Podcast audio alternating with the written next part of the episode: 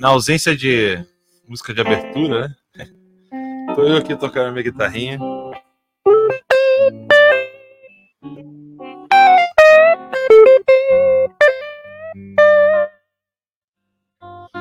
Bem, lembrando aos músicos aí, né? Que eu tenho um grupo com músicos. Vou até guardar aqui a minha bichinha. Eu quero aprender a tocar, gravar na verdade, né? Tocar e gravar também, né? Para poder fazer música de abertura e de vinheta aqui. No tengo, no tengo.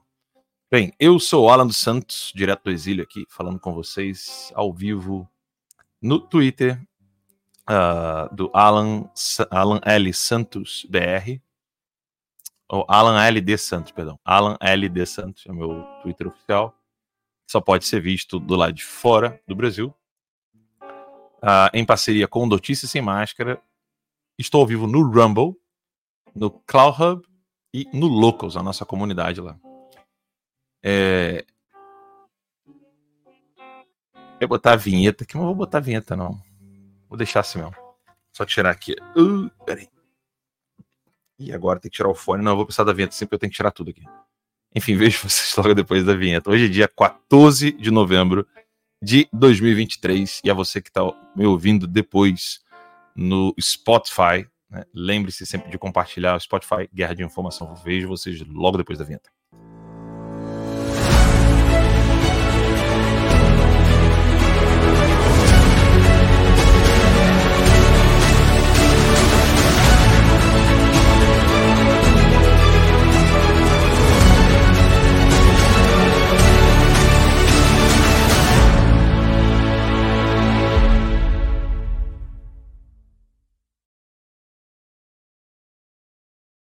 Deixei a música rolando ali, para essa minuto. Dois.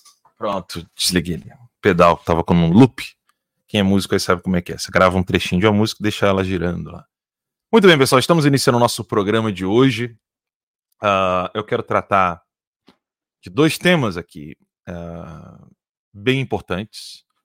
O primeiro é que eu fiz um Reels no Instagram uh, pedindo para que, se você é diretor de escola, se você está à frente da, de, da formação de alguma escola, entre em contato com a gente, né? entre em contato comigo, seja lá no site academiaconservadora.com ou seja por meio do WhatsApp que está disponível lá no Instagram, nesse Reels. Se você assistir lá esse Reels, você vai conseguir ver o meu telefone de WhatsApp da empresa Artigo 220, lá eu entro em contato com vocês. Sou eu mesmo, tá? Fica respondendo lá.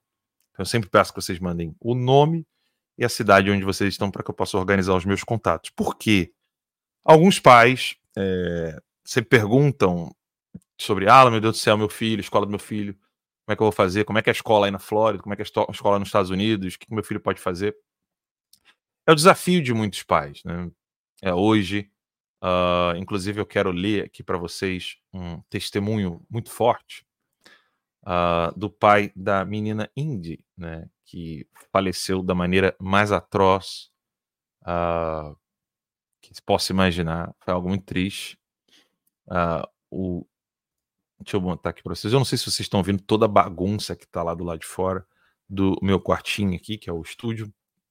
Minha esposa está secando o cabelo das crianças, dando banho neles, então não não levem em consideração isso. Eu não tenho mais o estúdio que eu tinha antes. Estou com a minha família, graças a Deus, em casa. E eu preciso muito da paciência de vocês com relação a isso. Então, obrigado pela compreensão. A matéria que eu quero trazer aqui para vocês é essa que está em inglês aqui, né? O pai da menina Indy, né, Gregory, ele disse que quando ele estava no julgamento, ele sentiu assim, a força do inferno lá naquele julgamento. Ele não é um homem cristão, ao menos não era, né? Uh, e escolheu batizar a sua filhinha depois de ter visto tudo o que aconteceu. Né? Essa é a menininha, o, o, batismo dela. Tá ali a data do batismo, a esposa, o pai. Eles não eram religiosos, ela foi batizada no dia 22 de setembro. Uh, peraí que eu não sei se eu estou compartilhando tela com vocês. Estou sim, beleza. Ela foi batizada no dia 22 de setembro e ele diz que, embora ele não fosse um homem religioso, o Dean Gregory, esse é o nome dele, ele expressou que durante o período que ele estava na corte lutando pela vida de sua filha, ele se sentiu puxado, né, ou seja, empurrado assim para uma situação infernal. Né? Ele estava como se ele estivesse presenciando o um inferno, né? E aqueles juízes lá né, deveriam realmente estar possessos, e não é figura de linguagem nem exagero. Posse, possessão de, possessões diabólicas existem, né, e isso é real. E ele depois acabou se batizando, batizou a filha, também se batizou, ou seja, se converteu, uh, e mudou tudo na vida dele. Né? Esse homem encontrou a Cristo nesse calvário da sua pequenininha, que é difícil falar, minha voz está embargada. Eu tenho uma filhinha também doente. É difícil noticiar essas coisas, eu não sou profissional o suficiente para tratar desses temas com frieza. Né? E veja que, mesmo no, em momentos tão desastrosos da vida, algo, algo de profundo aconteceu. Essa menina foi batizada e o sofrimento dela acabou servindo para a conversão do pai. É, ele fala uma, uma frase interessante na entrevista. Ele diz que, como ele viu ali aquela situação horrorosa, ele disse: se existe o inferno como eu senti ali, então existe Deus. Né? E se existem pessoas tão ruins, tão diabólicas, é porque realmente também existe o céu. É interessante que essa, essa, esse testemunho dele está em um livro do século VI de Agostinho. O título do livro é De Natura Boni contra Maniqueus, em latim, é sobre a natureza do bem contra os maniqueus. E nesse livro há uma frase de Agostinho que é exatamente o que expressou o, o pai da Indy. A frase é: Se malus est, Deus est. Se o mal existe, Deus existe. Porque se a ausência é tão forte, é porque eu estou sentindo falta do que poderia preencher.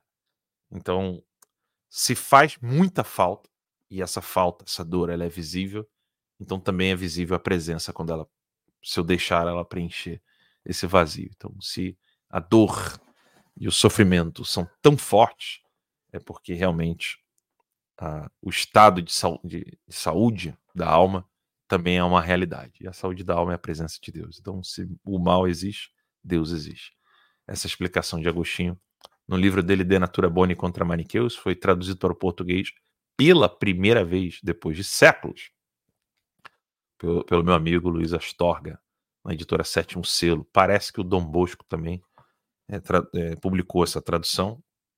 É, é uma era uma iniciativa do Sidney Silveira, do Luiz Astorga, a editora acho que não, não existe mais, não sei, tô, tô, realmente não me lembro, mas é, é, possível encontrar o livro A Natureza do Bem contra os Maniqueus, de Agostinho, Santo Agostinho, século VI.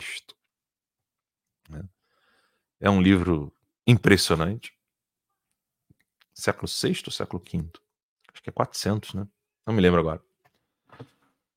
Mas é um, é um livro fundamental, é o livro base para que você possa entender um outro livro do século XIII de São Tomás de Aquino, que é o De Malo, em latim, significa acerca do mal. E hoje nós estamos vendo uh, pais preocupados com a educação dos seus filhos. E as iniciativas que surgem são iniciativas de, não me entendam mal, são meras iniciativas de policiamento. Né? Vamos vigiar quem é que está falando X ou Y. Outras iniciativas, menos populares, que não são tão divulgadas como as iniciativas do professor Felipe Neri e de tantos outros, que me vem à mente que agora o professor Felipe Neri, são iniciativas é, de, não, é, não são meras iniciativas de policiamento. Né? São professores criando escolas decentes. Né? E vocês precisam entrar em contato uns com os outros e abordar esse tema com maturidade. Você, pai, você, mãe, que tem o seu filho na sua escola, pública, privada, não importa qual, você precisa estar atento a isso. É um tema de extrema importância e é exatamente a negligência de muitos pais em relação aos seus filhos que me leva a crer que nós não temos o que o pessoal chama de direita no Brasil ou tal de movimento conservador. Porque um movimento ele não surge de sentimento popular. O movimento ele surge com escritores. E aqui eu já inicio a resposta a uma assinante do Terça Livre. Uh, perguntas e respostas aqui. Raíssa. Ela disse: O que o senhor acha sobre o conservadorismo moderno? Essa dúvida surgiu depois de ver um podcast com o professor Guilherme Freire. Segue abaixo o que ele falou sobre, sobre ele se definir tradicionalista e não gostar do termo conservador. Aí ela bota ali, abre aspas, boa parte das ideologias políticas em que as pessoas seguem vêm do iluminismo, são posteriores ao iluminismo. Os liberais uh, foram uma foi uma que foram, né? Foram uma das principais correntes do iluminismo, da tradição liberal foram surgindo várias correntes. Aí, uma, de um lado, alguns liberais foram se radicalizando e se tornaram hoje o que conhecemos como os progressistas, indo para a linha da dissolução de valores, etc. Dois, os socialistas, que vêm de uma parte do movimento liberal. Um exemplo, os liberais britânicos ajudaram a financiar Karl Marx, e muitos deles promoveram obras socialistas na Europa. Então, o liberalismo, liberalismo abriu espaço uh, para isso. E o conservadorismo moderno vem dessa tradição para moderar o movimento interno dentro do liberalismo e, vários, e vários conservadores estão dentro do, dos paradigmas do iluminismo. Fecha aspas. E a Raíssa diz: e pelo que eu entendi, seria da fala dele, que eu entendi da fala dele seria: o termo conservador invoca uma revolução iluminista e secularista é, mas pisando no freio, ela colocou. Está correta a minha interpretação? O que o senhor acha disso? Bem, vamos lá. Primeiro, uh, nomear coisas não é uma tarefa fácil. Já começa por aí. Então, quando você tem o desejo de nomear coisas pela primeira vez, você precisa dominar a linguagem. Qualquer pessoa que queira nomear algo precisa dominar a linguagem. O mais seguro é você procurar quem é que nomeou aquilo antes de você. Mesmo que a pessoa esteja equivocada. Né? Depois, no, no, futuro, você pode ver se essa pessoa estava equivocada ou não. E lembrando que para que você compreenda se essa pessoa estava equivocada ou não, você tem que ser da estatura dela ou superior. É passo número um. Né? Nomear coisas não é uma tarefa fácil. Dois, quem nomeia com propriedade, não é quem pode ou não pode, tá? Vocês podem nomear o que vocês quiserem, do jeito que vocês quiserem. Mas com propriedade, você precisa nomear coisas com propriedade. Três, pessoas que fazem isso dominam a linguagem, ou seja, eles são mais escritores do que jornalistas. Né? Ou seja, mais do que reportar o que está acontecendo, você precisa ter um domínio da linguagem a ponto de você ser escritor. Por que o escritor? Eu me lembro de uma aula do COF, do professor Olavo de Carvalho, onde ele dizia que só o escritor narra as coisas tá, tal como ele as vê. E ele cita ali é, alguns exemplos, salvo engano, estou citando de memória aqui, quatro. Né? Ele cita é, a linguagem política, a linguagem comercial, a política e a comercial ele coloca, me dizendo, no mesmo patamar. A terceira, a linguagem científica, ou seja, a linguagem usada na academia. A então, política, política e comercial eh, propagandista, né? É uma. A linguagem acadêmica é a segunda. A terceira é, seria a linguagem jornalística né, e a quarta seria a literária. Deixa eu ver se eu acho a aula que o professor fala sobre isso. É... Deixa eu ver aqui. Aula 347 do COF. As quatro partes da linguagem. A linguagem da mídia, né, do jornalismo, composta de chavões e frases feitas. Isso é Olavo, tá? A linguagem das ciências, criadas apenas para experiências pragmáticas em áreas muito limitadas da experiência humana. Três, a linguagem da propaganda comercial e política, destinada a induzir comportamentos e não a comunicar o que quer que seja. E a quarta, a linguagem da tradição literária. Se conservada, viva, na produção constante de novas obras à altura da qualidade daquelas consagradas pela tradição. Olavo de Carvalho. Essa é a aula 347 do professor Olavo de Carvalho, onde ele fala da comenta o livro A Origem da Linguagem do Rosenstock. É uma aula impressionante. Né? E daqui você vê que eu não me atrevo. Eu não, eu não sou escritor. Não sou. Então eu não me atrevo a, a querer dar novos nomes a coisas presentes. Eu posso, por exemplo, é, a exemplo, uh, ou na esteira de um grande analista, um grande escritor, dizer que o iluminismo não é nada, nada para iluminar. Né? Era treva e, e sangue. Que não é muito difícil de você perceber. Nomes falsos é fácil você entender que eles estão sendo falsos. Dar novos nomes a esse momento ou aquele fato, aquele fenômeno já é um pouco mais complicado. Então, tomem cuidado é, eu entendo a, a intenção do, desse rapaz, esqueci de pegar o nome dele de novo. Era aí. Opa, deixa aqui no comentário da Raíssa. Ai, cadê Alan dos Santos? Pergunta. Puxa vida. Acho que Guilherme, Guilherme Freire, nome do rapaz. Eu tô tentando achar aqui. Mas é Guilherme, Guilherme, Guilherme Freire. Eu entendo a intenção dele ali de tentar explicar um pouco essa, esses, essas correntes de políticas né, decorrentes do iluminismo. Mas, por exemplo, é, não dele, porque eu não assisti a aula dele, não ouvi esse podcast dele, não sou aluno dele, então não, não estaria aqui avaliando o que ele disse. Mas, baseando-me naquilo que eu sei que as pessoas falam, que é o liberalismo, uh, você vê duas coisas completamente distintas. França e Estados Unidos.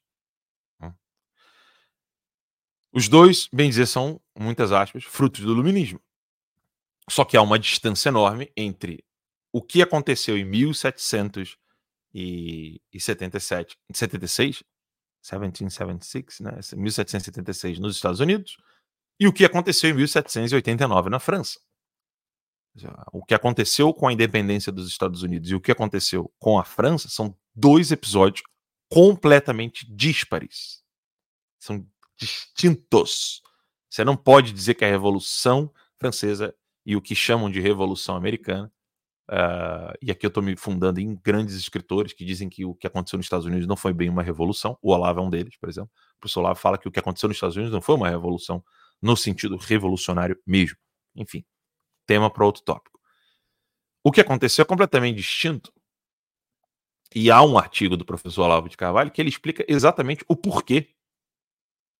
Né?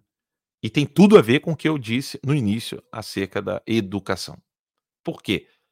Nesse artigo, o professor Olavo fala que a, o que, que os Estados Unidos manteve antes da independência, ou seja, pega uma timeline. Minha esposa pegou minha régua aqui hoje. Queria pegar uma linha aqui, mostrar para vocês. Faz uma timeline antes, durante e depois da independência americana. O que, que se manteve uh, nos Estados Unidos? E, de, e faça a mesma pergunta em relação à França. Eu vou falar da França e você vai matar a charada. Né? enciclopédia foi algo que foi criado pelos franceses na Revolução Francesa com o Iluminismo. Ou seja, eles inventaram reescrever o passado. Eles inventaram dar nomes às coisas do passado, um outro nome, um outro sentido, como por exemplo, aquele período é, da, da era X até Y, eles chegam lá e falam: ah, isso aqui é o tal do renascimento. Esse aqui é o tempo do iluminismo, é o nosso. Nós estamos aqui, conseguimos iluminar tudo, nós sabemos o que deve ser feito. Antes da gente, é a Idade das Trevas, aí é, é medíocre, aí chama de Idade Média. Aí antes da Idade Média, eles chamam, então, de outro nome, sempre louvando. Então, louva-se o que quer, não louva o que não quer, não louva o que você deseja depreciar e exalta-se a si próprio. E esse é o movimento é, que aconteceu na França.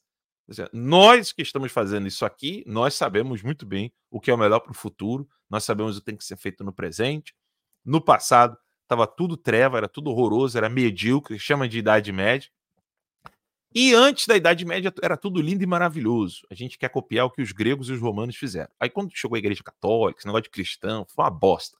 Isso é, isso é o, o laicismo da Revolução Francesa. Estados Unidos, Deus acima de tudo. Né? Uma nação, é, a nation under God. Essa é a frase. Né? Uma nação sob uh, o poder de Deus. É Deus acima de tudo nos Estados Unidos. Educação americana.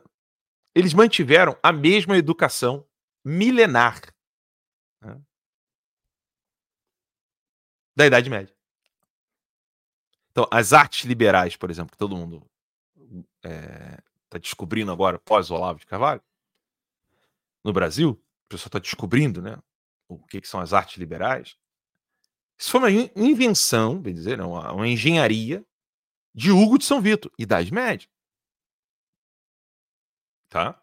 Século, entre século X e XI. Foi ali que foi elaborado, é, confeccionado, o que a gente chama de sete artes liberais. E é impressionante, você vê isso até hoje em escolas nos Estados Unidos. Então você vê a questão da importância da gramática, e gramática que não é no sentido é, aprender regras gramaticais, mas o domínio da linguagem. Ou seja, qualquer pessoa que venha estudar no, no, no, nos Estados Unidos, proveniente do Brasil e de outros países, sente o peso da carga literária que tem que ler. Desmintam-me aqui, deixa eu até abrir aqui a, o, o, chat, é, no Locals e no Rumble. Falta eu abrir o chat do Rumble aqui. Quem tiver filhos que estudam nos Estados Unidos, por favor, digam se eu estou errando ou se eu estou exagerando ou mentir, mentindo. Mas tem que ter tido a experiência do filho estudar nos Estados Unidos e no Brasil, tá? O que que acontece? O, o, o menino, ou a menina, o adolescente, que estudou no Brasil, tinha uma carga literária X, bem pequenininha. Chegou nos Estados Unidos, vai ter que ler muito. Então, a literatura, essa é a base da, das artes liberais. Então, número um, literatura, mantém, manteve-se. Dois, né, a retórica, teatro, você aprender a se comunicar, aprender a se expressar. Até hoje isso existe nos Estados Unidos. Não é, não é incomum você ver uma pessoa, um jovem, tendo que fazer teatro na escola nos Estados Unidos. Até hoje. Isso é milenar. É, três, a questão lógica, matemática. Você vai ter essa preocupação nos Estados Unidos. As outras quatro artes liberais, completam sete, você vai ter música, você vai ter é, o, que, o que hoje chama-se de astronomia, né? mas é astrologia, porque não tem o sentido de hoje, mas é o estudo dos astros. É, enfim, você pega as quatro artes, você vê presente nos Estados Unidos. Os jovens estudam música nas escolas, então você percebe que a, a, a exaltação das sete artes liberais, uma economia que não, não é controlada pelo Estado, coisa que não aconteceu na Revolução Francesa. Então, tudo isso era os Estados Unidos antes, durante e depois da, da independência. Literalmente, os Estados Unidos só ficou independente. Ponto final, acabou. Ele só ficou independente do rei George e manteve, e os padres, os, pa, os pais fundadores dos Estados Unidos, eles falam isso abertamente. Nós estamos aqui querendo reviver a Magna Carta. Né? Esses artigos, eu vou, eu vou colocar esse artigo da Magna Carta uh, lá na, na Academia Conservadora. Eu escrevi um texto sobre isso. Eu vou colocar aqui rapidamente. Magna Carta, uma breve história da Magna Carta. Quem já é uh, quem já é assinante do Locals pode acessar no Locals. Eu vou colocar na Academia Conservadora. E o texto é esse aqui. Ó. Eu vou ler rapidamente para vocês. O texto é esse aqui. Eu mesmo que escrevi. Uma breve história da Magna Carta de 1215. Muitas vezes é, mencionados por juristas, mas pouco conhecida. Está aqui a Magna Carta, essa daqui, 1215. Quando Hubert Walter, arcebispo de Cantuária, faleceu em 1215, perdão, 1205, a eleição de seu sucessor foi feita por monges e, e o escolhido foi Reginaldo, enquanto um grupo, a mando do rei John, elegeu John the Great, bispo de Norwich. As duas eleições foram anuladas pelo Papa Inocêncio III. Eu vou ler rápido o texto, tá? Uma nova eleição na presença do Papa ocorreu. Deixa eu só ver se eu compartilhei tela. Compartilhei, beleza. Uma nova eleição na presença do Papa ocorreu e o eleito foi Stephen Langton. Gravem esse nome, tá? Esse homem aqui. Um piedoso homem de família nobre que foi educado em uma escola catedral e que dava aulas na Universidade de Paris, até que em 1206, tipo 20 e poucos anos antes de São Tomás estudar na mesma universidade, foi ser cardeal em Roma. Em 17 de junho de 1207, ele foi ele oficialmente passa a ser arcebispo de Cantuária, na Inglaterra. Eu não vou ler todo o artigo aqui, vocês vão gostar lá, mas o, ele, ele, simplesmente faz, você, você, vocês vão conseguir entender a similitude que existe entre a Magna Carta e a independência americana, tá? É, e o, o Stephen Langton é ninguém mais, ninguém menos do que o homem que criou o que hoje nós chamamos de versículos da Bíblia, tá? Capítulos e versículos é uma invenção desse bispo aqui de Cantuária, na Inglaterra, em 1206, Stephen Langton, que foi arcebispo de Cantuária. Foi ele que inventou isso. Então você percebe que há uma continuidade entre o que existia antes da independência, durante a independência e pós-independência nos Estados Unidos e permanece até hoje, óbvio, é, com, com menos intensidade aqui e acolá, a investida dos socialistas, a destruição da educação aqui, é, o woke, essa agenda woke, essa coisa toda, mas no âmago você consegue encontrar escolas nos Estados Unidos que fazem quase que, assim, estritamente a mesma coisa que faziam as escolas catedrais né, e as universidades da Idade Média. Hum. Quem quiser estudar mais sobre esse assunto, tem aulas de história lá no, na Academia Conservadora, mas podem procurar os vídeos do professor Felipe Neri, sobretudo dele explicando como que a escola de Hugo de São Vito era ainda superior ao que aconteceu nas escolas catedrais e, posteriormente, na criação das universidades. Outro tema, outro tópico. Vamos voltar aqui para essa questão dos pais no Brasil e a educação. Bem, daí você tira que se o Brasil quiser sair desse buraco que nós estamos vivendo nesse exato momento, não há outra via senão a formação e a educação. Não, não existe. Você pode ter acessórios, mas o acessório ele não é o substancial. Você consegue imaginar alguém tendo uma Ferrari para poder correr uma longa distância em curto tempo, sem motor e sem gasolina? Você tem os acessórios, você tem só a carcaça. Hoje as pessoas querem a carcaça. O que é a carcaça? Ajuda. Quando você tem o motor e a gasolina, ajuda a ter a roda, ajuda a ter a proteção do carro. Mas o essencial para um carro, para que você saia de um lugar para o outro, é ter motor. Ele é automóvel. Ele precisa automover-se. Ele tem que ter alguma coisa que faça ele andar é, de, de, um modo mais prático, que não puxado por cavalos, puxado por bois. Né? E o que, que é o, o acessório? Que é bom, é importante, mas não é essencial a vitória política eleitoral. Nós vimos isso com os nossos próprios olhos. De que adianta você ter um presidente se você não tem a máquina burocrática na mão? Você não, porque o presidente ele só está acima, você tem todo um corpo embaixo. E pior ainda, não tem jornal, não tem escola, não tem universidade, não tem escritor, não tem obras sendo publicadas. Tem nada. Só tinha o presidente. Ou só tinha os deputados. Ou só tinha alguns senadores. E todo o resto ainda continua na mão da esquerda. E, de novo, o brasileiro ainda continua com essa sanha. Não, pelo amor de Deus, pelo amor de Deus, o Bolsonaro tem que voltar. Ajuda, ajuda muito você ter um presidente. Mas se o corpo, o time, vamos usar uma linguagem bem futebolista, é, de futebol aqui pra galera. Você tem, você tem que ter um time, amigão. Não adianta nada você ter um bando de jogador ruim, aí você vira e fala assim: não, mas se o Neymar jogar no meu time, a gente vai jogar bem. Todo o resto é uma bosta. Né? E pior, o time não vai ter. Vai ter o Neymar, mas não vai ter ônibus para levar o, o time para ir de um lugar para o outro. Não vai ter lugar para treinar. Você acha que vai conseguir competir? Não, basta trazer o, um ou dois bons jogadores e o time vai, vai continuar caminhando. Não, não vai. Não vai, amigão.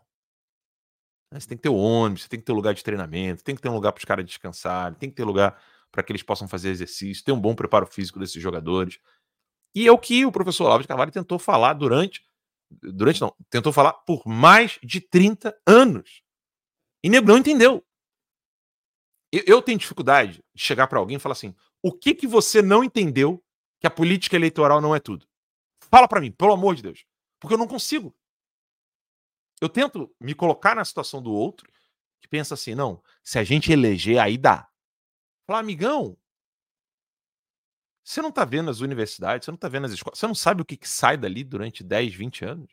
Você não sabe o que, que, o que, Você não entendeu ainda que você colocando esse cara, deixando a universidade na mão deles, deixando as escolas nas mãos deles, os professores todos nas mãos dos socialistas, é dali que você vai ter novos juristas, novos membros da Suprema Corte, novos deputados, novos... vai sair tudo dali, daquela bosta controlada por eles.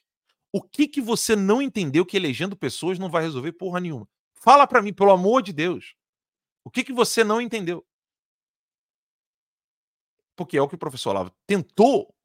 Né, tentou não, ele conseguiu, né? Só não entendeu que não quis. Essa é a verdade. Hum. Só não entendeu quem não quis. Quem quis, entendeu e está fazendo um trabalho bem feito. Seja como músico, seja como médico, seja como advogado, seja como jornalista, comunicador, professor, pai, mãe. Quem entendeu o professor está tocando, tá tocando bar, está fazendo o que, o, que, o que pode ser feito. Como político. Porque você pode entender isso e também se candidatar. Entendendo que seu foco tem que ser aquilo ali. Né? Enfim, isso não está claro na cabeça de muita gente do, do, dessa massa amorfa. E aí, voltando à raiz. Tá? Voltando à raiz. A pergunta dela lá. Um movimento surge de escritores. Não existe esse negócio de um movimento surgiu porque era sentimento comum, todo mundo pensava assim. Uh -uh. Não rola. Não rola. Não é por aí. O que, que de literatura fundamenta o, o, sentimento popular do brasileiro hoje de querer voltar a conhecer a história do seu próprio país, amar a sua história, querer conhecer um pouco mais os nomes das pessoas que lutaram por um Brasil melhor. Qual literatura? Qual livro? Que resume o que você pode chamar de movimento X ou Y. Infelizmente, no Brasil não tem. Exceto o professor Olavo de Carvalho, que com seus livros e suas obras chamou a atenção do Brasil para a questão educacional. E ao chamar a atenção da questão educacional, ou seja, vocês estão aprendendo tudo errado. Ao chamar a atenção da questão educacional, ele falou: inclusive vocês estão ouvindo esse pessoal que não presta, e mostrou, os comunistas. Aí o professor Olavo se deu conta que, opa, vocês não sabem quem são os comunistas, eu vou explicar para vocês o que, que eles fazem. E foi lá, explicou, e ao explicar o que os comunistas fazem, todo mundo só conhece o professor Olavo de Carvalho enquanto alguém que descreve a ação dos comunistas. Só que isso não é nem a espuma do que vem a ser os ensinamentos do professor Olavo de Carvalho. Nem a espuma. Né? E aí ele deixou claro, ó, é impossível você. E aqui que vai a conjunção das duas coisas, né? Ou seja, a questão prática e a questão teórica. Para que você realmente se preocupe com a educação, você precisa entender que há uma ação política que precisa ser feita. Qual ação política? Eleitoreira? Não! Também, mas não é única exclusivamente a ação eleitoreira. É porque o professor deixava bem claro que não existia filosofia, não existia análise, não existia estudo do fenômeno que negligenciasse narrar o presente. Ou seja, ah, não, eu, eu, eu gosto de filosofia, mas eu não me, não me interajo muito com a política do dia a dia. Esse amigão, então tua filosofia ela só serve para castelo de areia. Só serve para tua cabecinha, você ficar lá, ah, lendo livrinho e falando de coisas abstratas. Você precisa estar atento ao que está acontecendo no dia a dia. E ao estar atento no que está acontecendo no dia a dia, você precisa descrever esse fenômeno, mostrar que essas pessoas que estão ocupando cargos precisam ser retiradas de lá. E aqueles que estão tendo meios, tanto de manter o cargo como de difundir essas ideias, elas precisam perder esses meios. Há duas maneiras de você fazer com que essas pessoas e esses meios sejam retirados da mão deles. Uma, a força. Dois, é, você colocar pessoas melhores lá, no lugar deles. É, é, é algo simples para se compreender. Né? Para fazer, nem tanto. Mas para compreender é algo muito simples. Trata-se de pessoas e meios. Isso é política. Frase do professor Olavo de Carvalho. Política se trata de pessoas e meios, não de coisas abstratas. Pessoas e meios. Quem são as pessoas que estão ocupando o cargo que não deveriam e quais são os meios que elas estão utilizando para poder manter-se no poder e inibir e propagar, uh, inibir os, os, os, inimigos, adversários, e propagar a, a sua permanência no poder. Pessoas e meios. O que, quem são e onde estão fazendo, e onde e como estão fazendo isso. Simples.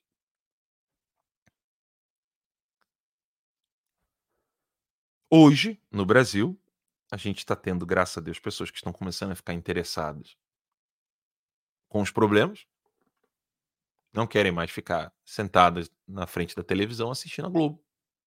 No domingão, vendo lá, vamos curtir essa vida aqui. o número de pessoas imbecis está diminuindo. Ainda não é o suficiente. Vocês, por exemplo, eu me sinto privilegiado de ter audiência. Sério mesmo. Num país de 200 milhões de pessoas. Mais de 200 milhões de pessoas.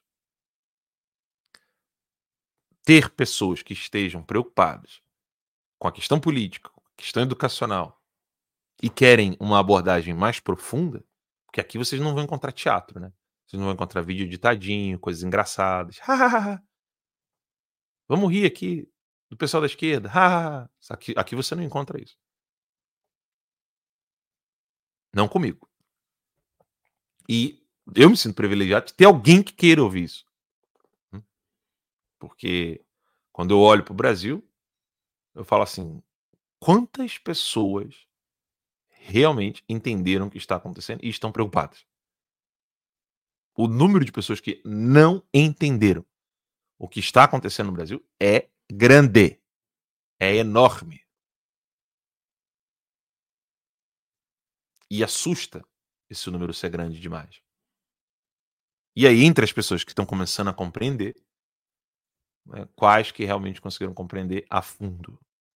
E aqui é o nosso trabalho, o meu e o seu, de tentar compreender cada vez mais o que está acontecendo no Brasil, é, qualificar-nos cada vez mais, aprender cada vez mais, estudar cada vez mais, agir cada vez mais, para não deixar tudo na mão daqueles canalhas socialistas que estão em cargos.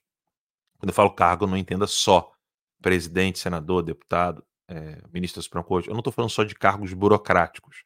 Eu estou falando de pessoas que estão na música, nos hospitais, à frente de hospitais, à frente das universidades, dando aula em universidade. Quem está produzindo teatro, Quem está fazendo roteiro? Porque tudo isso, tudo isso tem extrema importância. Então nós precisamos substituí-los. Não se vence o que não se pode substituir. E para substituir, tem que substituir a altura. Um exemplo de eh, substituir a altura, vou falar aqui da máquina burocrática, tá? E da música. Da máquina burocrática. Eu vi, né, com esses meus olhos que a terra há de comer, em Brasília, gente nossa, gente de bem, absolutamente desqualificada para a máquina pública. E as pessoas confessavam isso. O que não é um problema. Ou seja, corre atrás do perdido. Mas é, era uma novidade para eles, a máquina pública. Como é que funciona esse ministério aqui? Que, que, como é que faz aqui? Como é que, como é que esse troço funciona? Os nossos estavam perdidos sem saber o que fazer, para onde ir e como resolver o pepino. Tô com a máquina burocrática na mão e agora faço o quê? Porque a esquerda tem. A, esquerda não, não é composta de apenas desqualificados. Os desqualificados, eles têm uma função. O que tem de gente em Brasília, esquerdistão, né, que está ali querendo roubar muito, né? pegar muito dinheiro da máquina pública. O que tem de gente nessa laia que sabe como funciona por A mais B, cada regrinha, cada norma interna, seja do Ministério, seja por, por, por fidelidade à, à, Constituição, porque tem coisas na Constituição que amarram de tal maneira que o dinheiro ele é roubado, com muitas aspas, ou seja, o dinheiro sai do erário, ele sai da máquina pública, vai direto para o bolso do cara ou dos seus amigos, tudo legalmente. Tudo dentro da legalidade. O cara sabe tudo. As maracutaias todas. Conversem com gente de Brasília. O que tem de gente que sabe como pegar o dinheiro e jogar para dentro do bolso, dentro de uma legalidade invejável, não está no gibi. É impressionante. Eles sabem como fazer isso. A Lei Rouanet, por exemplo. Os caras sabem como pegar a bendita lá da Lei Rouanet e jogar o dinheiro no bolso do amiguinho lá.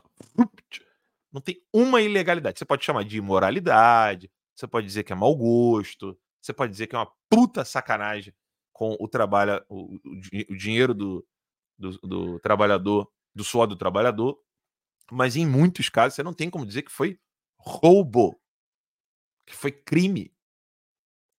Eles é que sabem costurar o troço de uma maneira impressionante. Então, para substituir a máquina política, deles, nós precisamos ter gente, nossa, qualificada. Eu nunca vi do pessoal da direita, e olha, eu vou falar que agora do pessoal da direita ligado a partido mesmo, filiando-se ao partido, trabalhando no partido. Eu nunca vi esse pessoal dar curso gratuito ou pago sobre como ser um assessor de um vereador, como ser assessor de um deputado federal, como ser assessor de um deputado estadual. Você só tem curso de esquerda sobre esses assuntos. Isso eu estou falando do aspecto político-eleitoreiro. Ou seja, que já é a limitação dessas pessoas. Eles só veem a política eleitoreira. Só sabem ver. Mas nem isso eles sabem fazer direito. Não tem um. Não existe. Não existe curso ensinando como ser assessor. Entender o regimento interno da casa, estudar como é que podem ser feitas as propostas, como fazer com que é, dois, três, quatro deputados consigam barrar um projeto. Isso a esquerda tem. A esquerda tem curso disso. A direita não tem. Hum? Eu falei que é dar exemplo da máquina burocrática e da música. A música é a mesma coisa. De que adianta você ficar puto com um músico que tá falando asneira, mas que a música dele é boa e tá todo mundo ouvindo, se não há um, ponto um, não há músicos produzindo coisas decentes e dois, os, os que estão produzindo coisas decentes não estão sendo apoiados. Falei disso aqui outro dia. De que adianta ficar choramingando? Bu, bu. É a mesma coisa com jornalismo. Eu falava isso o tempo todo no Terça, quando o Terça Livre era grande. Hoje, pequenininho, então, que é com 24. Nós estamos aqui no, no, no, no Rumble com 150 pessoas ao vivo, 24.700 seguidores. Uh, no Locals tem um pouquinho. Hoje tem mais de 50 pessoas nos assistindo. E de novo aqui quero agradecer de todo o coração ao Felipe Fidalgo e a querida Lorna, que doaram aqui o superchatzinho deles, doaram aqui 10 dólares de novo. Puxa, muito obrigado. É... Audiência pequena, o, o, alcance pequeno. Quase ninguém sabe que eu tô no, no Rumble. Mas de que adianta a gente ficar choramingando que jornais são canalhas se nós não estamos fortalecendo jornais ou, ou canais de análise que fazem algo decente? Não adianta. Então é necessário, sim, vigiar o que eles estão fazendo, mas é necessário apoiar quem está fazendo algo, algo decente. Né? Ai de mim se não fosse a Academia Conservadora. Porque aí tem, graças a Deus, tem bastante gente assinando, querendo estudar. E, graças a Deus, é o meu ganha-pão. Se eu dependesse de jornal, de monetização de Rumble, de locals e. Eu tava perdido. Pausazinha aqui agora, rápida, só para que você entenda. Academia Conservadora é um site de formação, vários cursos estão disponíveis lá. Você assina, é, se você assinar mensalmente, você vai ter direito aos cursos básicos. Assinando anualmente, você tem direito a tudo, né? todo o conteúdo. Eu vou ampliar o acesso dos assinantes mensais a produtos e aulas, e Lá você paga por mês ou, ou paga anual e você pode é, obter o melhor da formação conservadora que tem no Brasil. Não porque eu sou o dono, mas é porque os professores são maravilhosos. Eu falei aqui do Astorga, que traduziu ali, né, o Denatura Bora contra Maniqueiros de, de, de, Agostinho, que era uma iniciativa com Sidney Silveira, da, da editora Sétimo Selo. Sidney Silveira tem um curso lá é, sobre o domínio da linguagem. Uh, o professor Rafael Nogueira tem curso lá de história e literatura. Latim, vocês vão ter latim, um dos melhores professores de latim do Brasil, que é o Botazini. Enfim, você tem vários cursos lá que você pode estudar, se formar, aprender, recuperar. Né? Recuperar não, porque às vezes a gente nunca teve, né? Foi o meu caso, né? Eu não precisei recuperar a educação, eu precisei aprender tudo de novo, do zero. Depois de, velho. Foi o que aconteceu comigo. Então lá você vai estudar, vai se formar, que vai realmente, literalmente, é, mudar a sua vida. Porque sem formação, sem estudo, é impossível, impossível você começar a entender o que está acontecendo ao seu redor e ter as melhores iniciativas possíveis. É. Mas era esse o, o, recado que eu queria dar para vocês. É... Eu queria falar de inúmeros assuntos aqui hoje, acabei preso a esses dois. Uh... Amanhã, então, eu falo desses temas aqui. Eu quero comentar com vocês sobre o que fizeram com Gustavo Corsão, a questão do, do artigo que eu queria acabar comentando aqui com vocês. Mas eu queria dar esse recado, essa preocupação com a formação educacional. Né? Nós precisamos, precisamos estar atentos à formação dos nossos filhos. Fiquem atentos. De novo, recado aqui para vocês.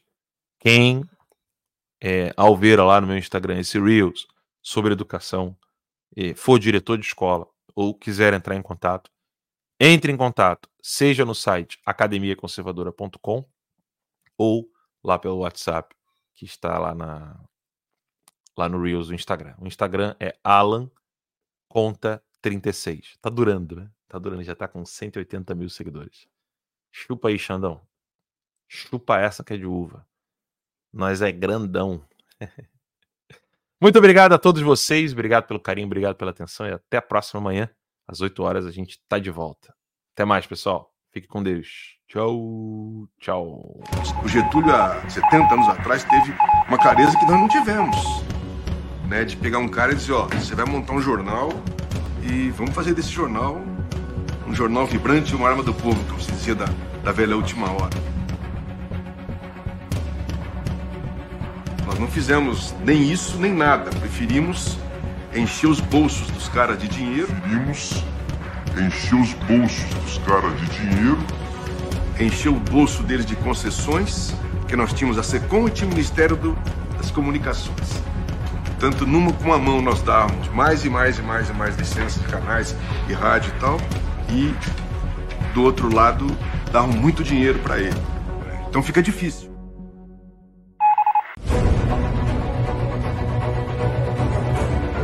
Alan dos Santos não cometeu crime nenhum.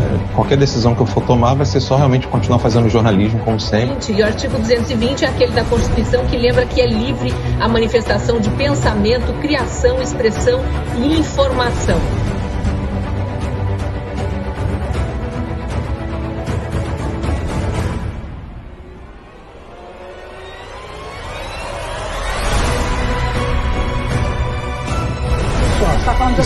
Escrito ali que você que não existe crime cometido com palavras.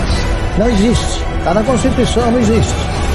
Media and TV, not only in America, but in Europe, saying that people do not support Bolsonaro. So what is this, what you're seeing the street on the, on the, on the screen right now?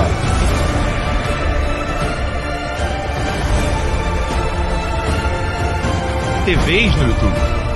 Eles não conseguem entender por que uma mãe de casa como a Bárbara consegue crescer. Eles não conseguem entender como o dono de um curso de inglês como o Gustavo Gaia consegue ter relevância. Eles não entendem isso porque até aqui, até aqui, mais de duas décadas, eles só conseguiram ser apadrinhados para chegar onde estão. Mérito só a direita tem. 45 da manhã. Fala que eu tô mentindo!